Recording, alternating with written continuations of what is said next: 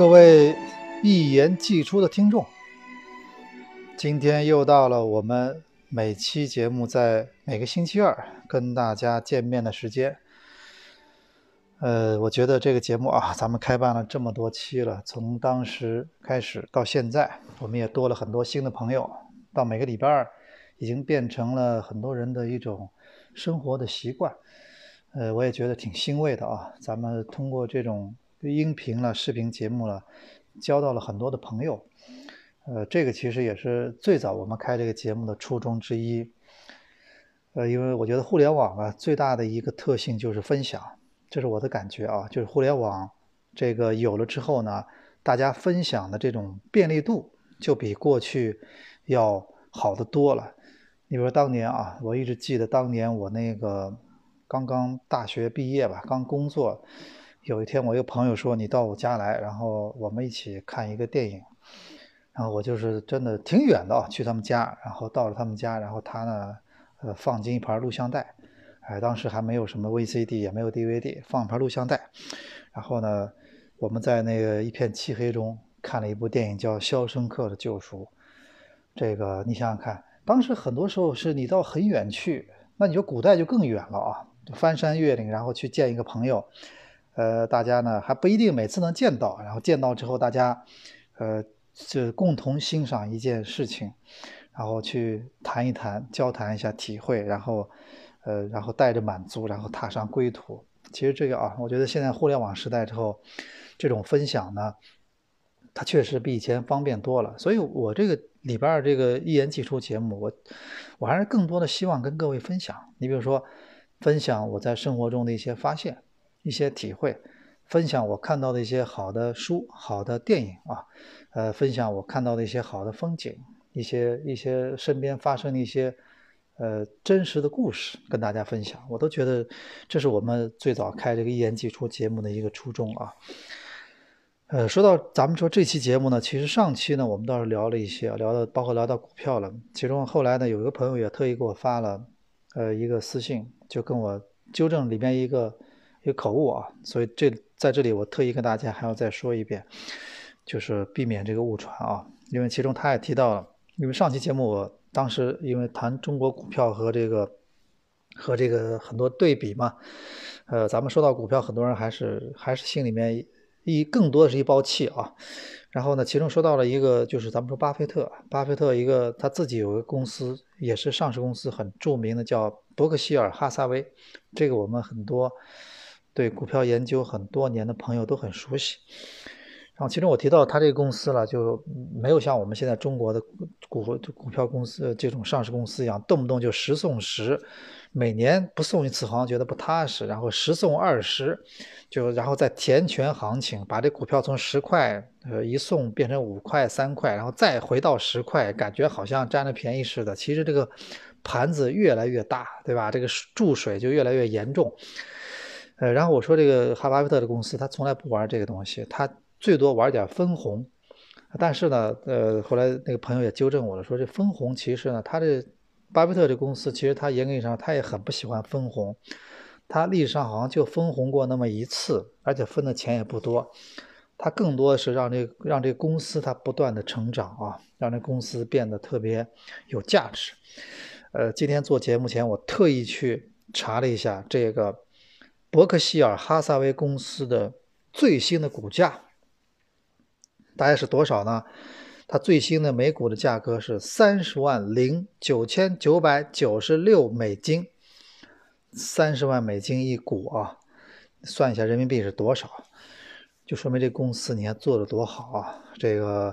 然后就在昨天啊，咱们中国 A 股的有一个股票也是创了历史新高，大家都知道是谁，就是贵州茅台。这昨天是八百块，这关口过了，好像今天又下来了。我仔细没看，因为贵州茅台的公这股票确实，呃，我是因为以前也是呃那个这一直很长时间内，这是我关注的为数不多的股票。呃，这一部分原因也是因为谢辉嘛，我和大家讲过嘛，因为谢辉是球员里面。比较少的，呃，对投资这些东西特别研究的。这我们俩以前就聊足球，就是在两哪年嘛，很多年前有一次在那机场，然后在那机场呢等飞机的时候，我当时拿了本理财周刊在看，这旁边几个人都都拿个什么足球周刊啊，我拿个理财周刊在看。这谢辉正好看到了，他很意外，他说：“咱俩聊聊这东西。”还跟我聊了很多。然后后来我写了一篇，然后据说有人听了后就他就他就照那么办了。什么？如果他说他有多少钱，他用这钱付十套房子的首付，一定要买上海最好的地段。然后那每月租金多少？怎么还贷款？到几年之后卖掉一套？怎么怎么？有人就这么干了，啊，对吧？然后这确实这改变了自己人生啊，呃，然后我想说的是什么？他当时就说，他说这这贵州茅台就是美国的可口可乐，它在中国就是不可替代性。那后来当谢辉去买了个别的保险公司的股票，他认为保险公司他觉得，呃，在国外很多保险公司都是非常。非常好的股票，但是在中国还是有点区别的啊。呃，那我想说什么？其实我说到这个了，我倒想跟大家今天，呃，接着上次的话题聊一下，就是，就我一直觉得这件事情是挺挺那个，挺值得去讨论一下。你比如说，咱们中国 A 股最贵的股票是这个，是这个贵州茅台，是一个白酒，对吗？呃，但是呢，因为我现在呃，我虽然不抽烟了，但是我还是我还是会喝酒的，因为应酬没办法，你推不掉嘛。而且我自己我觉得我还是有点酒量的，啊，这个白酒一最多时候呃呃一斤多应该还是可以的啊，最多时候啊，呃这个基本上几两随便喝喝了。然后这个我想说的什么，就是说，呃那个什么，当然喝酒这件事情在中国呢，你是男人来说你很难推掉，除非你有些你有些天生的一些。挡箭牌，对吧？你比如说这个老范，这范志毅，这他老范肯定抽烟，谁都知道啊。老范这喝酒呢，他确实不能喝，为啥？他这过敏，他酒精过敏。哎，我认识另外一个酒精过敏，谁呢？就老董，就是董路，在零年十强赛的时候，在这个沈阳有一次，我印象特别深。当地沈阳，你想想看，东北啊，你不喝酒，你。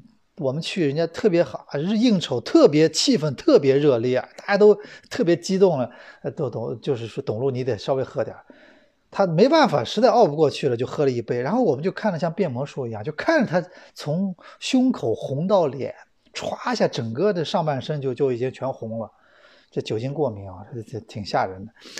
呃，所以我们说啊，这喝酒那一般人都躲不过去啊。所以我想说，但是呢，我跟大家说个什么感想，就是。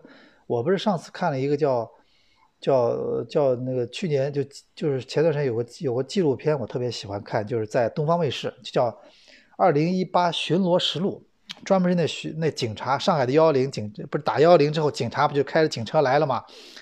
然后就警察来了之后，一个摄像组摄制组跟着警察拍那种现场出警和处理那种纠纷那种实录，还有还有还有那种命案的啊，呃，然后这个。然后这个他们这个就说，呃，这个片子很真实嘛。你看现在真人秀了什么，其实话都是都是在演的。还有这个电视剧呢，更是瞎编的了。这个人家是完全真实的，所以看得很过瘾。然后其中我就发现规律，就什么呢？这其中啊，我觉得出警了。我统计了一下，这百分之七八十的这种纠纷，这都和酒有关系，都是喝了酒了，然后互相之间要干了，又要要要打架了，或者什么，甚至有的就行凶了。很多都和酒有关系，就是你你仔细看一下，这这确实这个，呃，我我相信幺幺零里面可能有一半你去统计一下，幺幺零里面至少有一半跟这酒有关系。所以我在想啊，就是这个事情呢，咱们酒文化到底怎么去理解？它到底呃三七开，就是好和不好，到底应该怎么去怎么去配比？到底是三七开还是二八开还是五五开？但我总觉得这其中好像就是一个就是充满争议的这么一个酒文化的这么一个代表，然后现在是咱们 A 股里面的一个最贵的股票。我总觉得，而且你看啊，不像香烟哪里都不不许做广告，香烟已经不许做广告了。像以前还有那种什么擦边球、什么爱我中华那种广告，其实是中华香烟的，现在都没有了。现在都不最早中中超联赛不甲 A 联赛是万宝路联赛，你知道吗？大家有印象吗？当时万宝路还在中国拍过广告，他特别酷的几个牛仔什么，你们有印象吗？好像，呃，拍的真的很酷的。后来不让拍了，不让呃不让那个放广告了。然后那个什么，其实你要知道，我我我红塔队以前赞助过这甲 A 嘛，但现在已经没有什么香烟企业可以去做类似的投资了。但是香烟企业真的蛮蛮有钱的。我有朋友是那个上海卷烟厂的，上海上烟集团的，他经常呢我们碰面，他给我送点这种特别奇怪的烟，就特别少的外面限量版的这种小的这种香烟。呃，他们那个呃就是那个，但是烟烟呢，其实他们特别有钱，但是他们不能投。那酒你看一天到晚。什么新闻联播前面什么全是这种酒的广告，好像在主流媒体上面是特别铺天盖地。其实我倒觉得这个事情啊，但是还是还是要打个争议的。这酒你看，其实它还是还是有很多不好的地方。虽然说有时候应酬的时候稍微有点酒可以助兴啊，但是有些时候人往往是把持不住的。这个。呃，所以咱们说到中国股票，我是觉得很多人买这个茅台，他不是因为真的认为它这个企业就多么多么好，它是好不错，但是现在也到这个价格已经有泡沫了，但是只是说没办法排除法，其他的太垃圾的上市公司太多了，就是完全的就是很不要脸的上市公司，我就觉得这个词儿一点不过分，太多了。所以呢，这茅台对比下来，它是一个比较抗风险，它是一个一个所谓的避风港，所以很多人选择了，哎，那不如投个茅台吧。对吧？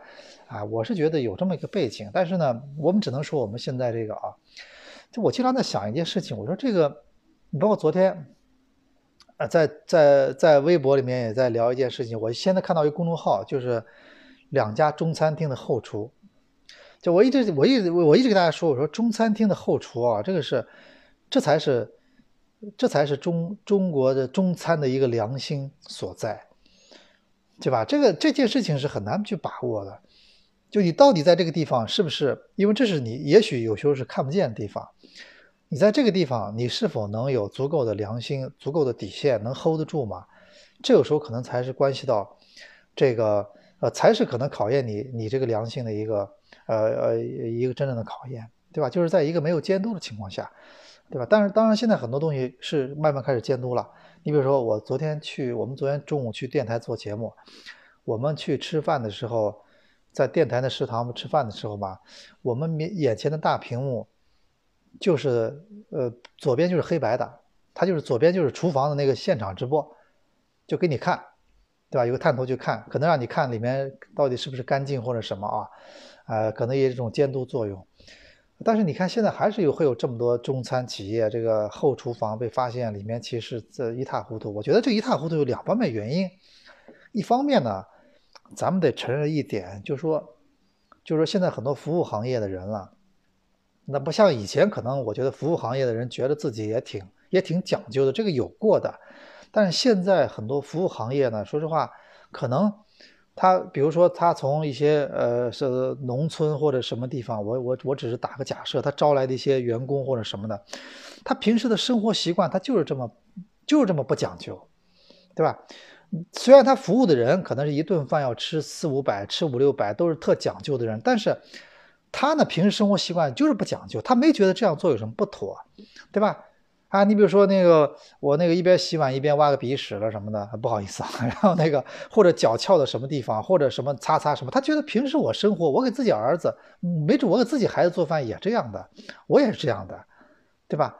那他没觉得这有什么不妥，这是第一种。第二种就是什么呢？就是确实他知道这样做不对的，他也觉得不对，但是他觉得这反正现在没人监督我，我无所谓的，这是这是一种情况。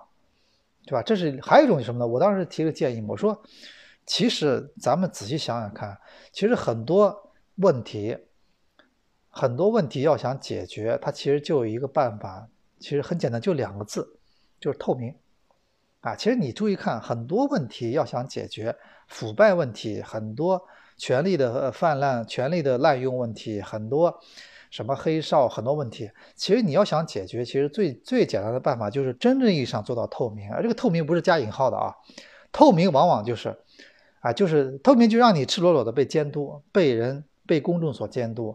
我我不是昨天做了假设嘛，我说有本事的话开个餐厅，不是说光是你把厨房你你什么案板什么放在放在外面。让你整个的这个厨房后厨到到洗碗的地方，全透明的呈现在食客面前，就在餐厅中间，像像那个金鱼缸一样，像这个大那个就像水族馆一样，中间玻璃玻璃里面的全是你们的厨房，我所有人就看着，对吧？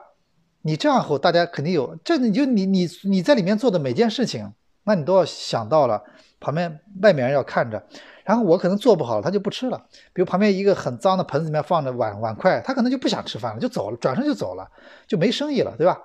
哎，我当时想了这么主意。就其实这个主意呢，可能是馊主意，但是说，我我只是想说一点就是很多事情解决就是唯一办法就是透明，就是全透明，你别给我藏什么商业机密。就是现在咱们中超，我觉得啊，中超的很多问题它还是它还是不透明引起的，对吧？你很多俱乐部这年花了多少钱？为什么呃反当年反赌扫黑的时候，我跟大家说啊，反赌扫黑的时候，他们他们先是取得了口供，然后紧接着。沈阳警方做的事情就是去翻当年的账本。当时我知道上海以前老申花的账本是当时在锁在了虹口体育场下面的一间办公室两把锁锁着。虽然那个俱乐部已经易主了，已经给了朱俊，但那个当年账本全在那锁着。那个经过我当时，我当时，当时啊，我倒不是听的江湖传说，是是当时俱乐部亲历者跟我说的。把那财务叫过去，啪，锁一打开，当年的账本一翻出来，那一张张里面全在里面。那这个东西，财务你很多东西，你没那么简单把它把它抹掉的，你懂我意思了吧？没有那么简单的，对不对？所以你现在中国足球还有这么多乱七八糟很多东西，我们说的什么什么签字费了，那很简单呀，你透明呀，你让我们来，对吧？你不合理的，一看就看出来了。你让你让球迷监督啊，比你那足协那几个人监督好用多了。对吧？啊，所以我觉得就是这样，就是唯一办法就是透明，没别的办法，所有东西透明，对吧？你很多学校，包括很多事情，很多什么，就是，呃，我们的我们还得比较好点什么？现在咱们这个时代了，咱们这个探头到处都有，所以这很多东西了，确实它它这个还是有一定的监督作用的啊。但是我觉得还是应该更加的推广，更加到一些以前并不能监督的地方，让这个。很多敏感的地方，很多容易出事情的地方都变得透明起来，那我觉得这很多问题啊，我们才会，你比如像是包括 A 股上市公司也一样啊，所有东西要去更加透明。我们说的这种食品更加透明，真正的透明，然后慢慢的很多问题才会得到一种遏制啊，这是很起码的。再再有说白就是你还得对这个，我一直说人呢还是要对一些事情有敬畏心。对不对？你比如说，我们说到徐徐根宝、徐日岛，虽然我们觉得徐根宝、徐日岛，大家都觉得徐徐日岛很迷信，啊，就觉得他比较迷信，对很多事情，包括什么都都比较迷信的一个人。但是我觉得他迷信的背后，其实他对很多东西还是有点敬畏心的。什么叫敬畏心啊？就是敬畏心，就是你相信，就是有句话怎么说呢？就是说，当你得到一些你不该得到的东西的时候，你可能就要失去一些你本来不会失去的东西。哎，大家仔细去体会这句话，可能所谓敬畏心就是这样，就是让你在，让你在伸手拿那些不属于你的东西的时候，你要想到可能你要为此付出一些代价，这就是一种所谓的我们说的敬畏心，对吧？当人们都不相信这些之后呢，啊，这个社会就变成什么呢？就变成劣币彻底驱逐良币，就是因为我一直觉得，为什么说我们，我们需要某种什么呢？就需要。你做坏事必须要付出代价的话，你要你要没有这个的话，而且你必须是什么呢？必须你是所有的人都要，就只要是到了这个行为的人都要付出代价，不能选择性执法。为什么这么说？就是说，因为所谓选择性的标准是什么？对吧？那做了坏事难道会有区别吗？没有区别的，对不对？所以我一直就跟大家说，我说这个这个就是说，你一定要让做了坏事的人做到惩罚，然后他们才会慢慢的才去才去小心。你比如说，我们说最近这个，呃，最近这个，我们说最近这个，这个呃飞机的事情啊，就是波音七三七这个 MAX 这个飞机在印尼和这次在埃塞俄比亚出的这两次空难，现在基本上主流的意见都已经很统一了，就是它的操作系统里面，因为我们都看了很多分析了啊，咱们咱们咱们虽然不是学这个空气动力学的，但是我们还是稍微懂一点这种。就是因为他解释的也很清楚了，就这飞机做了改款，然后它呢，呃，加了新大的发动机，然后大的发动机之后呢，它可能为了防止这个飞机有时候会出现，因为它可能发动机增大了嘛，我看了下，它发动机比以前大多了，它就更加省油，或者更加航航程可能也就更加长了吧。然后，但是它呢，就会它就重心就发生了一个增加，它就会出现一个就是这种机头类似上上或向下这种可能性。所以它为了防止这种情况出现，它下面加了个感应器，然后那感应器有时候会做出错误的判断，就导致这个飞机有时候在不该那个的，就是它会它会莫名其妙的下降，对吧？然后就所以这两个飞机都是高速冲向地面的，不是那种自然坠落那种，对吧？啊，所以我就说的，这里面其实就是，呃，很多人讨论一件事情，就是波音公司它的这个立，它的这里面到底什么一个立场？它的立场很简单，它是资本家，你不要搞错这一点，对吧？就我一直觉得你们不要真的不要去高估了这个资本的这种这种这种善良，你不要去高估了他，他不是做慈善的，他会他他他心目中只有算计，你懂我意思吧？就像很多俱乐部一样，我们不点名，他现在就觉得。你看，我是代表国家的，你别跟我来扯这个，对吧？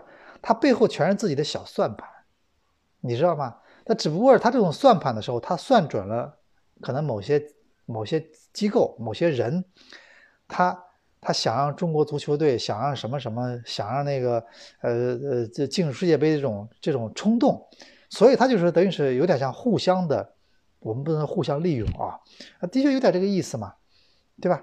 啊，所以我觉得波音公司这个事儿，就是他就再次告诉我们，你这个东西还是要让他付出代价，对吧？要让这个他为了这种他自己的这种所谓的这种呃这种小算盘，他不是失误，不是我觉得不简单的失误，他只是有成本核算，他所有东西都是生意，对吧？啊，所以我认为这个这你不能说让这些人这这些人，其实我觉得这两次这些人真的是叫死叫死叫死的比较冤，这两次的乘客，而且飞行员对吧？这飞行员也背锅，你要是。呃，这次还好，很多东西慢慢透明了。我们我们都了解了很多情况了。放以前，你他编造一套东西，就说是飞行员操作失误，这飞行员呃那个呃不够老辣什么的，人飞行员就背锅了，对吧？所以我觉得这次这个事情也是一个比较典型的案例啊。其实之前不是很多人举过一个例子，我觉得举的挺好，就是当年有一个汽车，对吧？他们发动机位置改变之后呢，呃，其实呢。就是这造成了什么呢？造成了一旦追尾的话，汽车非常容易发生爆炸。我看到这个文章里面讲到这个案例了，很经典的案例。然后，但是那个厂家会算一笔账，说如果这多少个、多少个、多少个这个车里面，如果出现这么几次爆炸，造成巨大的伤亡的话，他们要赔多少钱？他们算了一下。但如果把这个把这个车全部召回，给这个发动机和这个之间。油箱之间加一个道加一道塑料板，其实只要加一道塑料板，这个问题就解决了。他们要花大概一亿美金，然后如果赔偿的话，假如出事的话，他们花五千万美金，他们就省了，就被省这五千万美金，可能就会就会铤而走险，就会选择那个低成本，但是会造成很多人伤亡那种方式啊，就是资本的，这这很别客气，就就不就这么回事吗？对吧？啊，所以我是觉得啊，这个事情的确呢。呃，咱们现在这个，呃，我觉得这个社会现在这个，这个确实是一个问题。这个问题呢，慢慢的，但只有去靠法律，道德约束不了地方，只有靠法律，靠我们说的透明，所有东西让大家都知道了后，我就知道啊，原来这个事情是这样的，你说对不对？啊，但是说白了，还是你就我刚说的，就是对这份工作这种态度。我觉得在每个行业里面啊，我觉得还是经常会需要那么一些人。就这些人呢，他们是那种，甚至会觉得他们很固执，就是他们其实有点这种，呃，顽固不化。他们就是，呃，他们就是跟别人都不一样。我们还是每个行业都需要这样一个人。这种人可能没准就成为这个行业的一个整个的一个底线和这个行业的一个良心。我们说一个举例子，就是我之前看过一个电影啊。就日本的电影，大家是不是有印象？蛮早的电影了，就是叫那个叫《铁道员》，好像是九九年拍的电影，二十年前的电影，就是高仓健，现在已经去世了。当时高仓健拍的一个电影，呃，他里面那个电影拍的特别好，就讲的他在呃，好像是在北海道札幌一个火车站，他这人的梦理想就是像他父亲那样，就是做一个铁道员。嗯，负责搬那个，就是这做一个小很小小的火车站的一个站长，确实下雪天啊，就是，然后把这个车安全到达，然后把车再送走，然后那个就是很枯燥，但是他觉得很喜欢这种生活，铁道员。然后那个什么呢？呃，很多人都觉得不理解，他为了这个放弃了很多。他当时还他当时孩子一岁吧，但是感冒了，然后他当时就说我我要在这跟我要在这继续要做这个，今天要值班，我不能走。然后让他让他老婆陪他女儿去看病，结果他女儿就夭折了。然后包括他当时他他老婆生病了，也是因为同样的原因。当然这个设计的比较极端，就是他就是非要让让人觉得这个人就是为了这个东西付出了太多。这个我觉得也有点就是咱们说这个小说当时写的时候这种为了达到效果啊，为了突出这个人物的形象。这个倒是我们倒是觉得这个还是有待商榷。只是我觉得这个电影里面，我觉得最让我觉得比较震撼一点，就是这个人对这工作的态度。他哪怕这工作，其实很多人，你你坐火车你会注意到这些铁道员吗？你不会注意到，他们是一个绝对的幕后工作者，他们是一个而而且是很枯燥的工作。那有多枯燥呢？非常枯燥，对吧？但是你说多少人会对这样的自己收入也不会很高的，但但是我只是说多少人对这对，咱们说生活这个这个这个世界这个国家，要想非常好的一个有好的一个运转，那你可不是很多这样的工作人都要有这种有这有这样一份敬畏心吗？那可不就是吗？对吧？你你要不要相信是很多人说他他现在给你给你这份工作是因为钱钱什么呃那个。不够多，给他翻个倍，他就他就认真了。你做梦吧，没有那回事情的。这这他只会兴奋一个月之后，他恢复恢复原状了。他一定是这样的。他对这个自己这个这份工作本来就没有一个足够的这种敬畏心的话，他就是这样状态。我给大家举个例子啊，就昨天就上礼拜，我这个上礼拜周末呢，我正好去逛街，我这我那个就是配眼镜嘛，我换了副眼镜。当时我本来是去一家店，那家店呢。我在那已经买过三三副眼镜了。我以前去的时候，那个那个店员，我也不知道是什么原因啊，是因为他是老板还是什么呀？他非常热情，不断的就过来，我都不断的说，我说我说我先去看看啊，就因为热情过度了嘛，我先我先看看。然后那什么呢？但是人家真的是非常专业，不停的给你介绍分析你适合什么样的框，这个框的特点什么，就如数家珍，什么都知道自己卖的东西。然后那天我还是去那家店了。然后那家店那天有一个小姑娘，我估计可能他们雇的店员，或者不是我不知道什么，要不老板女儿我不知道，在那拿个 iPad 打游戏。我进去，从我吃，我先是吃饭前我进去，然后到我走，没他没来理我，他抬也抬眼都没看我一眼，连个机械的欢迎光临都没说一句。然后呢，他店里面当然是没有一个人了，那这样怎么可能有一个人呢？然后呢，什么呢？我后来吃完饭了，我又过来了，我还是想看一看。还是继续不搭理我，你知道吗？然后呢，就干自己。然后我呢，问他什么？问两句，头都不抬，然后看了看，然后回答我，然后怎么样？还是没有他，他你他应该看出来了，我第二次进来了，我可能很可能要买东西了。这种一般的人就会盯着我，就但但你说第二次进来的人，基本上这概率很大了嘛，还是不搭理，对吧？那确实我也没看中，我真的特别看中了，我也会。但是我就当时我是比较动摇，我被其中一款所吸引，我也不是特别特别的，呃，我我有点就就是对他很感兴趣了。但是后来我觉得，哎，他既然这样，后来问了几次，觉得很奇怪，对，然后我就走了。然后我在楼下的一家店，那天我们后来配了副眼镜，哎，你看。所以，我我如果我如果我半年之后我再去这家店，如果这家店如果说是真的是关了什么，我觉得也正常。因为你想想看，就我我我不理解，我因为我觉得那部那个小朋友，我不知道他到底是来来上班的，还是说他就是就是老板的女儿或者怎么样，我不知道，不太清楚。但是我只是觉得，你这样对待一份工作，他是不对的，你知道吧？他确实不，因为因为跟以前不一样嘛。以前呢，因为没有手机，没有网络这么方便，是什么的。就是你在上班的时候，你得要拿本书看或者怎么样。但现在呢，就是你可以一个手机就可以让你花一天时间了，只要有一个手机加个充电宝，这一天过得很快了。但是问题是在这工作的时候，你到底什么一种态度，对吧？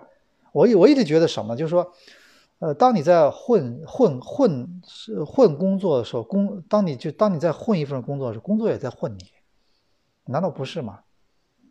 你不觉得吗？对吧？我觉得啊，我觉得我一直跟大家说，我说我的节目里呢，第一呢，不想给大家制造焦虑。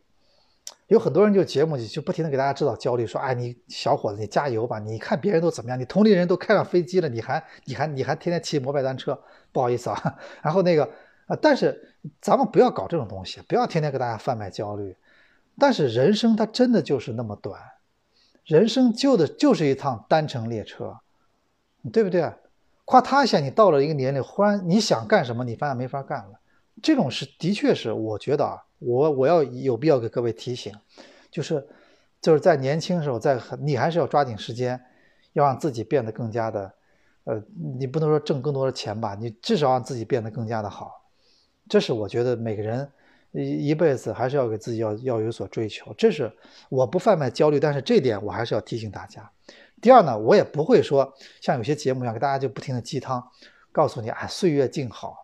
哎，没有。其实我跟你讲，没有那么多岁月静好。你岁月静好的时候，一定有人在负重前行。你记住，对吧？不是说你你想是，你就是你想我我你想我这个人，我想岁月静好一辈子，想过。对不起，那那一定有人帮你去负重前行，你才能做到岁月静好，对吧？对不对？但是我觉得我的节目不会走这些极端，但是有些基本的提醒我还是要告诉各位。你像这那天那个事情，我真的觉得。呃，其实我后来也选到了自己满意的东西，但是我就觉得，就是他这种工作状态让我觉得蛮意外的，对吧？啊，那个，你比如我当我当时后来我配眼镜那地方，那那小姑娘，对吧？我一看，我觉得那小姑娘她，你要说他也是那个，我觉得也不是那种放在人堆里面怎么样，也胖乎乎的或怎么，确实就有点体重有点超重，不好意思哈。但是我觉得人家这个工作状态，他他，我问他一副我他一副眼镜，他所有问题他都能回答你。这几个的区别说的特别清楚，帮你怎么怎么样。那后来我确实也是变成他的顾客了啊。我觉得，呃，其实，呃，实体店实体店嘛，这这个也是它最大特点，就是它确实它有面对面的这种这种这种交流，对吧？所以我想跟大家说，就是我看电影，我觉得就工对工作的态度，我觉得我们每个人还是要对自己的工作，对自己所，如果你真的你你如果你真的很幸运的你得以。呃，选择自己喜欢的工作了，你还是要真正去拿出这种热情去热爱它，好好去做它，把它把它当做一个，呃，很就是很美好的事情去去面对，把你自己所有的注意力放进去，让你成为这个领域的专家。这个我觉得啊，呃，我一直觉得你你你就跟我这么跟大家说，其实我这也是我对自己的要求。其实我每次碰到一些教练了什么的。包括我每天看到一些，每次看到一些国外的一些分析，我都会很仔细的看，他们为什么会这么做，他们为什么会这么讲，他们一场比赛，他们为什么会这么去处理，啊，这个我觉得就是你就是一个学学习的机会嘛，永远就是这样的。我觉得啊，咱们这个，否则你你光是仗着自己，我我是很早年前开始采访的，这东西我觉得到后来，你现在知识更新太快了，你像这每年，你看我就跟你们说，国际足联，你看。规则不断的在变化，对吧？手球的规则不是前两天又变化了吗？未来的禁区内手球的规则，还有视频裁判，啊，已经出来了。他视频裁判可不是这么简单啊，他还有很多复杂的一些。当初一出来后，很多基本的原则，什么时候用，什么时候不用，然后这也是一个新的东西。还有很多阵型，包括我他上次跟一个教练聊，他跟我讲，他说。他说：“现在的三后卫跟以前的三后卫完全不一样。”他就给我讲一二三四，他很多战力啊，这种东西其实听得非常过瘾啊，对吧？你不是不是简单的什么？当年我我给大家这么说：九七年安杰一带上海申花队第一场比赛输一比九，有一个很大原因就是那场比赛他忽然让上海申花队改打三中卫，对吧？改打三后卫，但是当时的三后卫三五二跟现在也不一样，也不一样，对吧？很多东西，你看上次上礼拜尤文图斯对这个马竞的比赛，尤文图斯那个阿莱格里也是一段时间改成三后卫，但是他三后卫你们去看一下，他有个中后卫在防守的时候，有时候都都踢到后腰去了，这跟过去咱们咱们一般说的这么三后卫一个拖后两个盯人，它不一样了，很多东西变化。现在足球很多东西，这个呃，我觉得对一个人你要不断的要更新自己的，你要不断的要去。呃，你要不断的去学习，不断的要去揣摩，不断的去看，啊，你看我每年要经常出去看，看，然后还还要跟他们了解，跟他们跟他们聊，对吧？所以我觉得这个啊，咱们我希望我们的每一个听众朋友，我希望你的生活中你也会是这样的态度去面对你的工作。当别人说到你的工作，问到你工作的问题的时候，你可以如数家珍，可以解答别人关于你工作的所有疑问。哎，我觉得这个也是一个挺挺好的事情啊，呃，这个这个，我觉得这个一也许有一天你会成为，你会为这一切而收获自己的很多啊，我相信这迟早的事情，这真的不是鸡汤，我真的看到我身边的好多人，慢慢的从一个这样的一个呃一个这样的角色，他时间长，他变成一个专家，他变成了一个呃，就是因为慢慢的，有时候我们说嘛，就是有时候胜者为王，你懂我，你你们要去体会这句话，很多时候就是胜者为王，对吧？同时在做一件事情，很多人因为不够专注，看不到前途，他就退出了。到最后，胜者为王。你比如说，咱们说这满大街这个共享单车，对吧？现在看来就剩一家了，就剩这摩拜了，对吧？当初还是免费什么的。我我今天我不是，我觉得夏天有时候我有时候哪怕有时候有车啊，上海地铁很方便，但是有时候还是有段路还是喜欢开一个摩拜单车。好了，现在大家去看一下摩拜单车，现在没有那么多优惠活动了啊。这一个月它其实已经开始有很大的现金流了。他不收你押金，但是一个月你看已经现在我看了一下，一个月十十几块钱，对吧？不管你记不记，一个月十几块钱，你想想看，这个每个人每月消费十几块，然后这一年多少钱？然后中国有多少人？城市多少人？这现在已经开始就是挣钱了，就是胜者为王，所有的事情都是这样，真的都胜者为王，对吗？啊，最早中国有一个网络，他是那个创始人，当时他们创办的时候，我当我当时跟他们俩好朋友，就是叫易趣网，你们还有印象吗？很早以前了，他们办公室我天天去，他们两个谭海英和邵一波，我去他们公司，他们在里面卖东西。但是他们当时就什么呢？当时淘宝还没起来，他们当时就是盯着，就是我说一定要拷贝美国，就是我要卖二手的东西，卖自己不用的东西，他们就没想过，就往前的走一步。我为什么一定要卖二手的东西呢？那不就变成现在闲鱼了吗？我要把它变成什么呢？我要把它卖那个什么呢？卖那个卖一手的东西，变成一个网络。但你如果他们早点意识到这些，然后早点开始那个的话，那可能也许不一定就有就有淘宝了。最早淘宝网其实我印象中最早阿里巴巴做的什么呢？是把中国的产品好像卖给国外的企业主，是他是想当这个角色，他是想。充当这个中西方这个外贸的这个对接的这个感觉，最早我的印象是这样，但是后来它真正变得开始变成一个现在这么大，是因为淘宝，它变成了一个小的一对一的很多东西电商啊，对吧？小的很多店，然后慢慢有了天猫，慢慢有了那个，所以我觉得啊，这个的确是那个呃，咱们说这个很多事情就是胜者为王的一个游戏，我相信在任何事情上都是这样，胜者为王。啊，这个咱们今天啊也是跟大家聊了太多的东西，然后这个比较杂啊。我们礼拜二的节目就是这样，陪大家聊聊天儿，把我一个礼拜的看到的很多的所想、所见啊、所思跟大家分享一下啊。呃，如果我在节目中有些东西说错了，你们呢也别客气，就像我那朋友啊，你就立刻发私信告诉我。我呢，我觉得我这个误人子弟是蛮吓人的，不要充当错误信息的传播者，所以。我会在节目中想到了，我就会更正，这个大家放心了。我觉得我我不像很咱们说有有总要有些人，这个全世界没有什么永远正确的人的，没有永远都有犯过，都有说错，这个很正常。但是关键我们还是保持好一个心态啊，咱们这个还是刚刚那句话，分享。我们每礼拜跟大家在这个平台上分享一次，呃，对很多事情的看法啊。包括今天那个，我这是又用了一次当年这个特别喜欢的一首电影的主题歌，就是呃《燃情岁月》的主题歌啊。这个很多经典，你看，比如上次我看那个《铁道员》，是我看那个电影是九九年拍的，他过了二十年，你去看的话，发现那电影还是依然那么让人觉得走心，非常震撼。就我觉得好的这个艺术作品啊，它的确就是这样。啊，他想超越呢，真的很难。你比如说，我们说这个春节档不有部电影叫《新喜剧之王》嘛？他的想法就是要超越当年这个这个喜剧之王。那我我坦率的说啊，我觉得《新喜剧之王》里面有些设计呢，他也觉得他也比较有周星驰的特色。我不知道大家这个电影看了没有啊？就是这个里面这个这个王宝强这个角色演的也挺好。我觉得王宝强这个角色倒演挺好，然后那个谁呢，就张全蛋演的挺好，演一个骗子，特别丑陋的一个骗子。然后就是一个把自己当鸭子，就是到处骗骗女朋友钱。这个现在我跟你说，现在很多男的，这这这以后再再说了，这已经不满足于这个了啊。然后这这怎么骗色什么的，现在很多都是都是都是骗钱，这很多的。然后我想说什么，就是这个电影，你看啊，它里面张群蛋演的不错，那个我觉得那个谁演的也不错，就那个里面那个就是王王宝强演的也不错，一个过气明星那种状态，他演的很放松。关键关键这个电影为什么就是说他没有比得上当年的喜喜剧之王呢？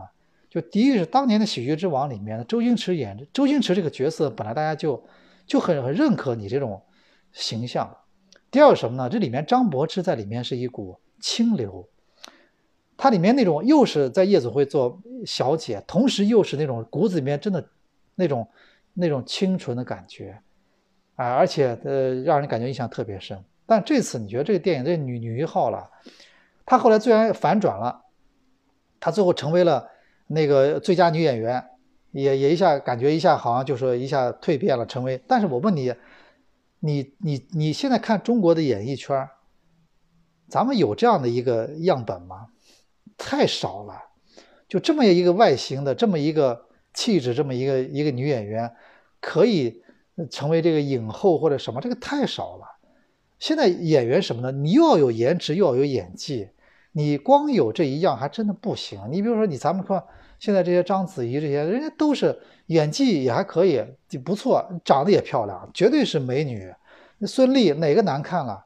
嗯，所以现在不是说是现在，毕竟演员这个行业，尤其这个女性，她还是要有点这种偶像这种这种感觉。所以我觉得这片子关键，周星驰是什么呢？他为了突出这个女的这种反差，他为了凸显他一开始的这种这种狼狈不堪和后面的这种反差，他就特意选了一个，就是咱们说啊，就是外在就太磕碜了这么一个小姑娘。但是我觉得这感觉就是说，反倒让人不相信了，就不信了嘛，对吧？啊，就是觉得就周星驰以前拍电影，你记得吧？就《逃学》什么里面演那个，你先是一个眼镜龅牙妹，就是那个梁咏琪，到后来啪一下变成个大美女，她也有这么个反复的过程。那最后结果也是大美女嘛？我觉得这个片子嘛，这个就首先就有点，他就用力过猛，他一下把这个东西，他就为了达到效果，他一下往往下踩的太太狠，对不对？